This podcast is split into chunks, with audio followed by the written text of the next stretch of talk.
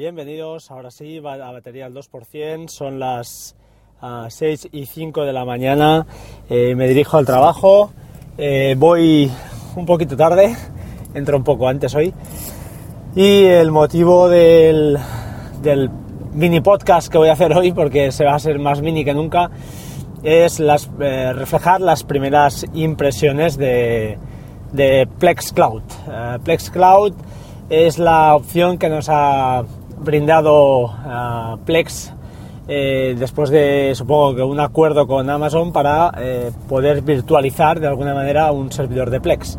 Es decir, no necesitas tener un servidor Plex instalado en tu máquina y simplemente logándote con tu nombre de usuario y contraseña, subiendo eh, previamente el contenido a, a Amazon, podéis pues eso, eh, mapear, disculpad, mapear, no, rastrear eh, mediante Plex, decirle que dónde están las películas, por ejemplo, es decir, añadir una librería nueva y uh, decir que está, está en Amazon Cloud Drive, eh, él la, la, escaneará y tienes ahí exactamente como si estuvieras, eh, pues eso, como si tuvieras en local un, una librería tuya, ¿no? O una librería de, pues eso, tuya, de películas o de series o de lo que sea. Primeras impresiones, el mapeo de unas 500 películas creo que eran aproximadamente. Eh, tarda unas horas, pero bien, las carátulas perfectas, ningún problema.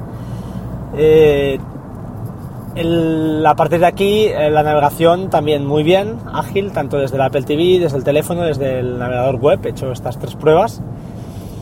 Y luego, eh, bueno, nos vamos a la reproducción, que allí es donde, donde empiezan los problemas, ¿no?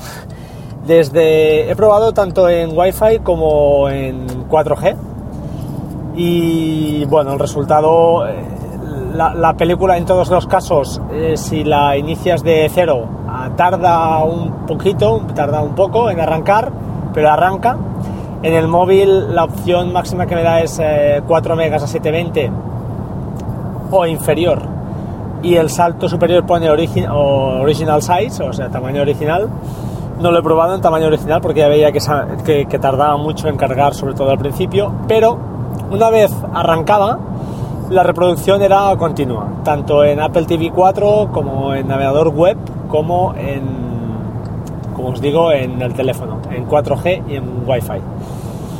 Problema, eh, si paras la reproducción a los 7 minutos, por ejemplo, era mi caso, eh, y vuelves a intentar, eh, pues eso, recuperar la reproducción en el punto que estabas o intentas hacer un salto, el típico que quieres avanzar 5 minutos o 10 minutos, ya no funciona. Yo al menos no he conseguido que funcione. Se queda pensando y no es capaz de, reproducir eh, la, la, película, ¿no? Seguir en el punto donde, donde estaba. Bueno, entiendo que es una versión muy, muy beta, están probando la idea yo la veo muy buena, falta ver qué, qué pasará con todo el tema de derechos, etcétera.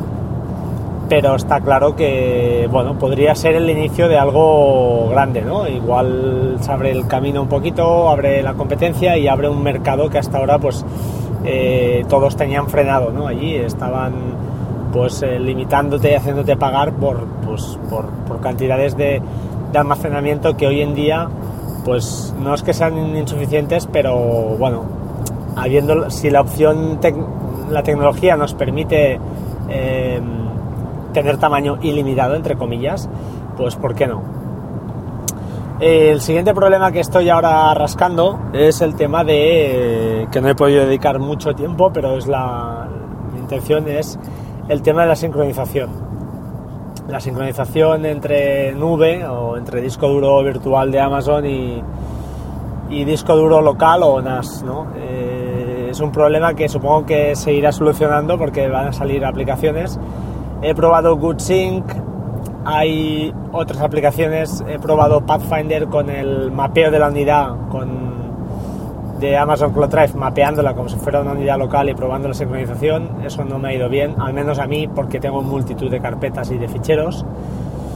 Eh, GoodSync parece que funciona bien, estoy en modo trial, pero tengo que investigarlo, tengo que investigarlo bien porque hay una cosa que no me gusta nada de GoodSync, que ahora ya, ya he conseguido rascar, pero no, no acabo de pillarle el punto y es que por defecto, ya lo ponen las eh, en las Frequent eh, Answer Questions, que te explica que él considera ficheros distintos aquellos que tienen tamaño igual, nombre igual, pero fecha distinta.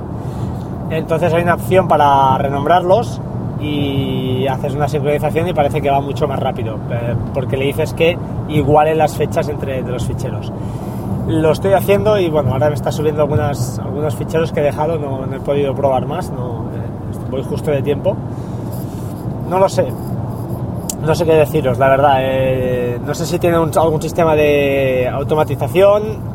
Realmente el precio frena, son 30 dólares y tampoco no. Al final es un extra esto, no lo sé. Veremos, veremos qué pasa. Me ha comentado alguien que probar eh, con R-Sync eh, no lo he probado.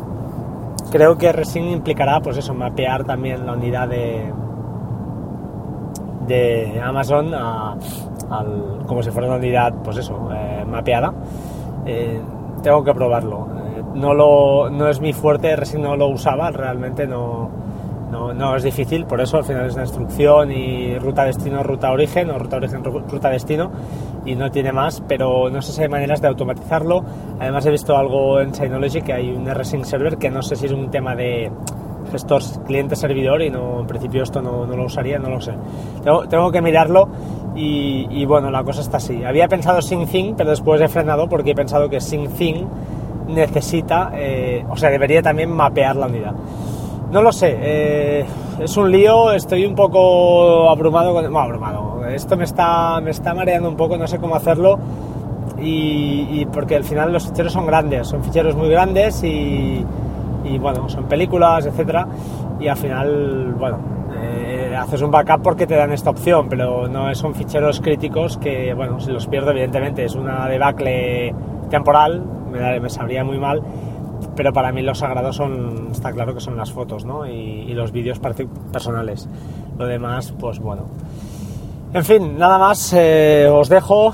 Eh, a ver que otro día más, mañana también trabajo, o sea, mucho trabajo, el domingo también. Bueno, eh, son muchos días seguidos y, empiezo a hacerme ya. Gracias por estar ahí y nos vemos pronto, ¿vale? Como siempre, sed buenas personas, que es lo que importa. Eh, también os dejo los métodos de contacto que nunca los digo y tampoco he dicho el número del programa, creo que es el 54 o el 54, creo que sí. Em, bueno, métodos de contacto en arroba batería 2% en Twitter. También estoy en batería 2% arroba gmail.com y la página web www.batería2%.com. Em, nada más, simplemente deciros esto, gracias por estar ahí, seguimos a la lucha y bueno, mucha suerte a todos y hasta pronto. Espero poder grabar pronto con alguna cosa interesante que contar.